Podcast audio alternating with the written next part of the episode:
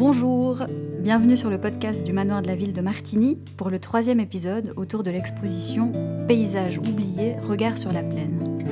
Pour ce projet, le manoir a invité quatre artistes et collectifs d'artistes à présenter leurs travaux qui témoignent de leur regard sur la plaine et questionnent notre relation avec le paysage dans lequel nous nous inscrivons. Quel regard porter sur la plaine du Rhône, alors que notre œil cherche plutôt à contempler les montagnes qui l'entourent, la forme et cristallise nos fantasmes de paysage? Cette exposition nous invite à nous arrêter et regarder la plaine, oubliée, mal aimée, lieu de vie, de production agricole, d'industrie et de commerce. Depuis 150 ans environ, avec les corrections du Rhône successives, les habitants et habitantes ont pu se réapproprier cet espace d'abord inaccessible. Nous discutons aujourd'hui avec deux artistes de l'exposition, Aline Seigne et Maximilien Urfer.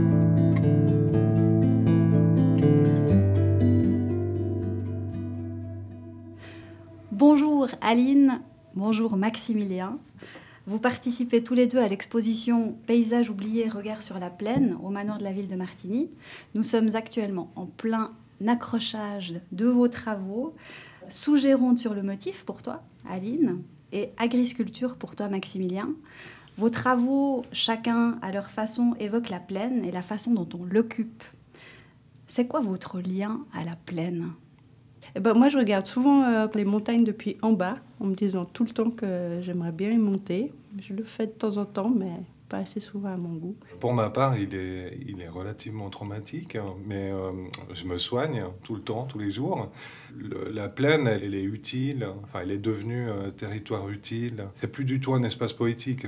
Puis en effet, on a toujours ce regard qui nous incite à aller vers le haut. Personne ne s'occupe de la plaine, et puis je trouve c'est intéressant de l'investir de changer un peu ce rapport avec elle.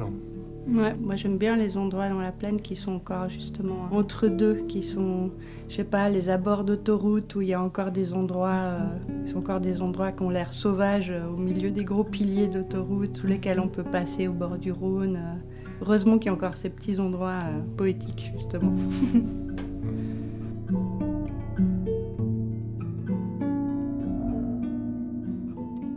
Maximilien, ton travail agriculture propose justement un regard assez particulier sur la plaine, en particulier la plaine agricole. Est-ce que tu peux nous présenter ta, démarche? Ça a commencé par des balades dans la plaine avec ma fille euh, qui avait deux ans.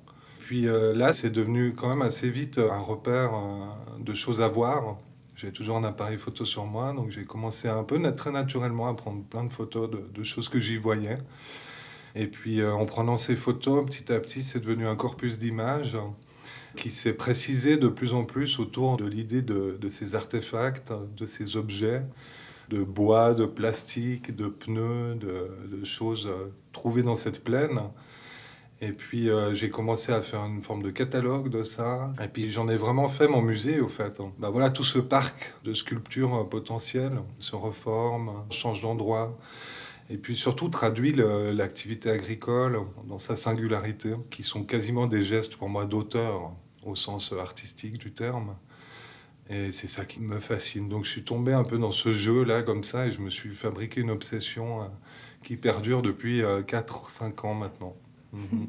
Tu as posé un règlement euh, mhm. pour ces agricultures. Est-ce que tu peux nous, oui, nous alors, quelques... Le, le, règlement, je l'ai moi-même pas encore tout à fait par cœur. Hein. Les images qui sont prises, sont des images qui témoignent d'un artefact, d'un objet qui est dans la plaine et qui serait l'œuvre d'art. Mais cette œuvre d'art, on n'a pas le droit de la toucher, on n'a pas le droit de la, de la déplacer, on n'a pas le droit de la modifier pour des questions esthétiques. Donc il y a des règles autour de, des prises de photos assez strictes parce qu'il ne faut pas prendre des extraits de ces artefacts, il faut prendre l'intégralité. On essaye de ne pas choisir une lumière qui soit trop belle, on essaie d'éviter peut-être les lumières du soir ou les choses trop dramatisantes. Il faudrait que ce soit le plus neutre possible en réalité. Mais c'est pas possible c'est dans la plaine, c'est soumis toujours au contexte où elles sont exposées. Quoi. Donc euh, les saisons, le vent, euh, la lumière qui change tout le temps. Donc ça, c'est une règle. Il y a une autre règle, c'est de ne pas rentrer sur le territoire. Si c'était un territoire privé qui appartient à un agriculteur, on, devrait rester un peu à distance. Puis une dernière règle dont je me souviens là comme ça, c'est la pratique de ça euh, à vélo ou à pied ou enfin toute autre forme de déplacement écologiquement euh, pas nuisible. Ça c'est important pour moi. Puis c'est un rythme aussi qui est soutenu par ce rythme de vélo. Le vélo est vraiment l'idéal pour, pour déterminer ces agriscultures. Et là, actuellement, tu en as un peu plus que 160, c'est juste 173. 173 maintenant, ok. Et ces agriscultures, tu les as vues, Aline Je voulais te demander parce que tu, es, tu es agricultrice, donc c'était un peu ton quotidien, ces mhm. agriscultures. Ouais, bah justement, ça m'interroge euh, ton rapport en fait euh, aux paysans. Comment tu leur présentes la chose si tu la leur présentes? C'est quoi leur réaction par rapport à ton regard sur ce qu'ils font? Bah, bah, moi, je fonctionne beaucoup par analogie. Donc, euh, c'est vrai que je, tisse des liens, des, des, images avec les agriculteurs euh, par rapport à ma propre pratique. Donc, c'est vrai que le, rapport euh, dont tu parles, le rapport d'auteur qui a quasiment, moi, j'ai presque l'impression qu'on pourrait aller voir un champ d'agriculture, on pourrait presque reconnaître la personne qui est derrière mmh par rapport à sa gestion du territoire à sa manière de déplacer les éléments. Et puis dans ce sens, ça, ça rejoint pour moi vraiment la pratique qu'on peut avoir dans un atelier d'artiste. Mhm. Enfin moi, je trouve hallucinant le nombre de déterminants communs qu'il y a entre cette pratique d'agriculture et, cette pratique d'artiste. La rencontre avec les agriculteurs eux-mêmes, elle ne s'est pas encore faite, véritablement. Elle s'est faite de temps en temps.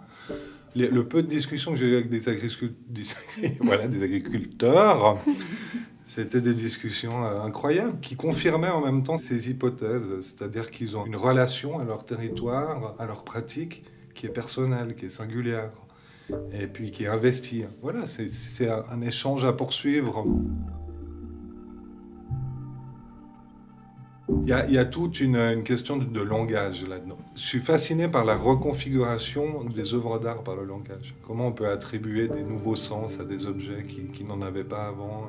pour finir sur une note un peu morale, j'ai l'impression que c'est ce qu'on doit faire en 2022, vu les enjeux climatiques à venir, euh, vu les, problématiques euh, qu'on génère. Je crois qu'on n'a plus qu'un truc à faire, c'est à travailler sur notre perception. Si on a besoin de prendre l'air, il faut peut-être plus sauter dans un avion pour l'Indonésie. Il faut aller dans la plaine ou ou ailleurs, et puis se dire, mais il faut que je reconfigure mon rapport à, ce monde immédiat parce que c'est celui qui va nous rester. Euh. Aline, toi, c'est un petit peu ta démarche aussi, parce que tu t'es installée dans le quartier de Sous-Géronde à Sierre, mhm. euh, où tu vis, et puis c'est devenu en quelque sorte l'objet de ton travail. Bah, je le fais à travers le dessin. Donc, euh, je dessine, comme on dit, d'observation. On appelle ça sur le motif. Ça veut dire que je me mets devant ce que j'ai envie de dessiner et puis j'essaye de rester au plus près de ce que je vois euh, sur le moment. Alors évidemment, comment je choisis les sujets, ben, ça c'est forcément subjectif. Au début, je trouvais ce quartier vraiment très intrigant, très spécial, très euh, détonnant par rapport à tout ce qu'il y avait autour. Donc c'est un ancien quartier de logement ouvrier de l'usine de la Lue suisse, avec une architecture euh, zurichoise euh, du début du siècle passé. Et euh, donc il y a des grands toits pointus, rouges.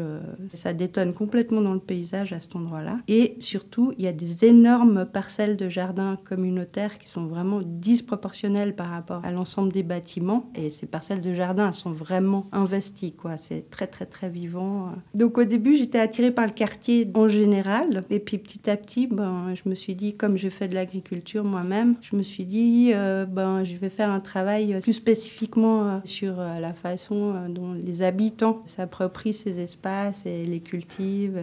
Au départ, j'avais un peu une idée préconçue ou un peu un préjugé. Je me disais, ben, en fait, si ces jardins sont si grands, si investis, qu'il y en a autant, c'est parce que les ouvriers, ils étaient mal payés et puis qu'il fallait bien qu'ils se nourrissent et du coup que c'était une façon de leur donner euh, de quoi se nourrir. Et puis, ben, évidemment, euh, en commençant à discuter un peu avec les gens, je me suis rendu compte que c'était pas du tout si simple. Et donc, euh, petit à petit, mon regard, il s'est porté vraiment plus sur les jardins que l'architecture et le quartier dans son ensemble. Et puis, sur la façon dont les gens s'approprient ces espaces. Ce qui est intéressant, c'est qu'à l'époque où ce quartier il appartenait encore à l'U Suisse, tout était propre en ordre. C'est ce que tout le monde dit. Quoi. Les habitants actuels, ben, ils font un peu ce qu'ils veulent, beaucoup plus qu'à l'époque d'Alu Suisse. Il y avait beaucoup de contrôle de la part de l'usine sur la façon dont les parcelles étaient utilisées. Il y avait vraiment une sorte de paternalisme de l'usine. Ouais, carrément. Mais moi, ce que je vois quand même, c'est que c'est un endroit où, par exemple, euh, il y a des gens qui cuisent des cochons à la broche, euh, il y a des gens qui ont des cabanes avec des lapins. Euh. Ce qui m'intéressait, c'est cette possibilité, en fait, qu'ont les gens de faire un peu plus ce qu'ils veulent qu'ailleurs, parce que c'est un peu un quartier à l'abandon. Et du coup, à travers mes échanges avec les voisins, ben, petit à petit, je fais pas mal de dessins. de leur installation de jardin, qui sont toutes assez particulières, justement. Et Euh, dans, dans, vos deux démarches, il y a vraiment cet intérêt pour le regard. On pose sur les choses, depuis où on regarde les choses. Dans ce, ce, film en triptyque, il y a justement ce triple regard. Trois personnes, tu peux nous expliquer leur, euh, leur position, leur mmh. regard? Alors, il y, a, il y a trois positions critiques par rapport à la perception qu'on peut avoir des œuvres d'art. il y a la position centrale qui est celle de l'artiste. Alors là, ça serait en théorie ma position, mais euh, je l'ai délégué dans l'installation à un comédien parce que c'est pas une position qui m'appartient en propre. Moi, j'insiste sur la, valeur non exclusive de cette démarche aussi. Si quelqu'un me dit ah mais j'ai vu une agri-sculpture, euh, je, t'envoie la photo demain, euh, c'est bienvenu quoi. C'est vraiment un welcome. Il n'y a pas, euh, justement, il a pas cette question-là. Donc ça pourrait être un comédien qui joue ce rôle, ça pourrait être n'importe qui d'autre. C'est la position médiane. Et puis autour de, cette position-là, il y a Émilie Chariot qui incarne la position d'une institution un peu patrimoniale, un peu lourde pour tout dire. Et puis sa position, c'est clairement d'être contre ce type de démarche. Donc elle en est encore au débat du champ. Euh, voilà, elle a très peu évolué là-dessus. Mais en tout cas, elle défend euh, son précaré, elle défend euh, l'institution, au sens où elle dit, mais si on commence à déterminer des œuvres d'art euh, à volo comme ça dans notre environnement, qui n'en sont pas, par des simples photographies ou des simples pointements du doigt, mais on est, on est perdu. Si tout le monde s'y met, les musées peuvent fermer, c'est terminé. Et puis, à l'opposé, il y a Mali Van Wallenberg qui incarne la médiatrice, donc qui fait de la, médiation en art tel qu'on peut en apprécier dans, certains musées, dans certaines institutions, qui collent du sens sur ces objets qui n'en avaient pas avant. Voilà. Moi, c'est la grande question, je crois, de tout mon travail depuis que je suis tout gamin, en fait c'est comment on sort de ce langage-là? Comment, en tout cas, on n'enferme pas tout avec ce langage? Et c'est fait aussi avec beaucoup d'humour. Oui, il y a de l'humour, c'est pas un choix. De toute façon, c'est c'est quelque chose de très ambivalent. Donc, dès qu'il y a de l'ambivalence, il y a la possibilité que ce soit drôle.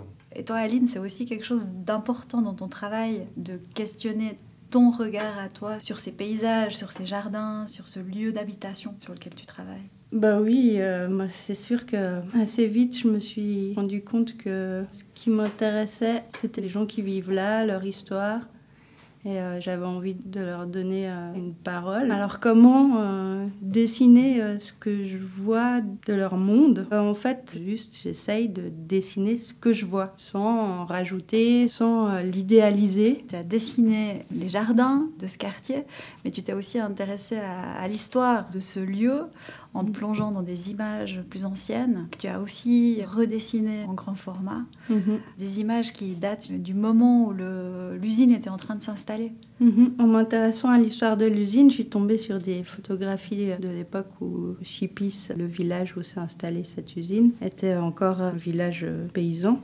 Il y a des photos de gens de cette époque-là qui m'ont touchée. C'est très bizarre, je ne sais pas pourquoi. J'ai eu besoin de me réapproprier ces photographies en les recopiant. Je me suis rendu compte aussi que ces photographies du début du siècle passé, elles ont comme gagné en aura que peut-être à l'époque elles n'avaient pas. Et je me suis demandé qu'est-ce qu'il en resterait si je les recopiais. Et là, ben, j'intuitionne euh, en tout cas aussi une réflexion sur le langage, euh, surtout notamment par rapport à une de ces photographies qui est allée un peu plus tard. C'est euh, un ouvrier qui est à l'usine, debout en face d'une machine. C'est une photo vraiment très très belle, très esthétique. Et j'ai eu ce besoin de me la réapproprier en la recopiant.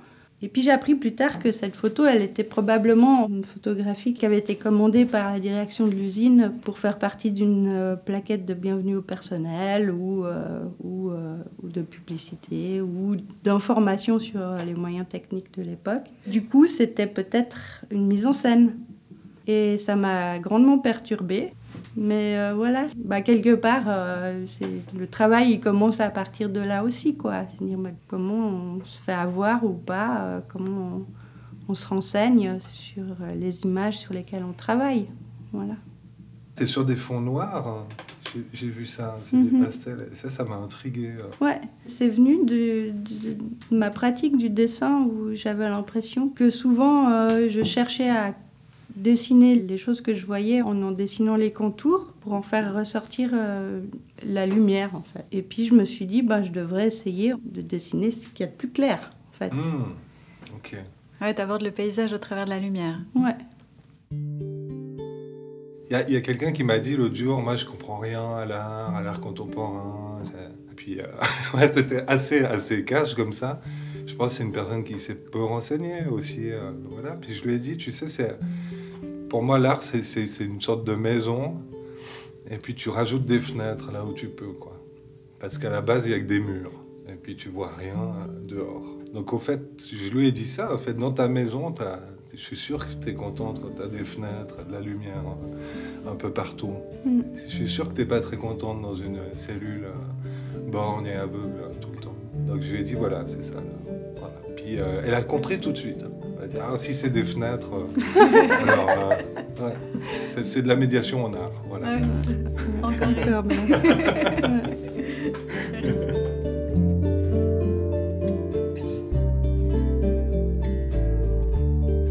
Merci à toutes et tous de nous avoir écoutés. Moi, c'est Julia Taramarca, curatrice du manoir. C'était le podcast de l'exposition Paysages oubliés, regard sur la plaine au manoir de la ville de Martigny, avec les artistes Fragmentine, Aline Seigne, Maximilien Urfer et le duo Marie Vellardi et Jérôme Lebas.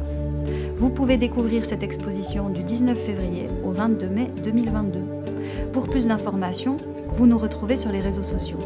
At Manoir Martigny sur Instagram, le manoir de la ville de Martigny sur Facebook. Et n'hésitez pas à aller découvrir notre nouvelle chaîne YouTube avec toutes nos vidéos. A bientôt pour le prochain épisode.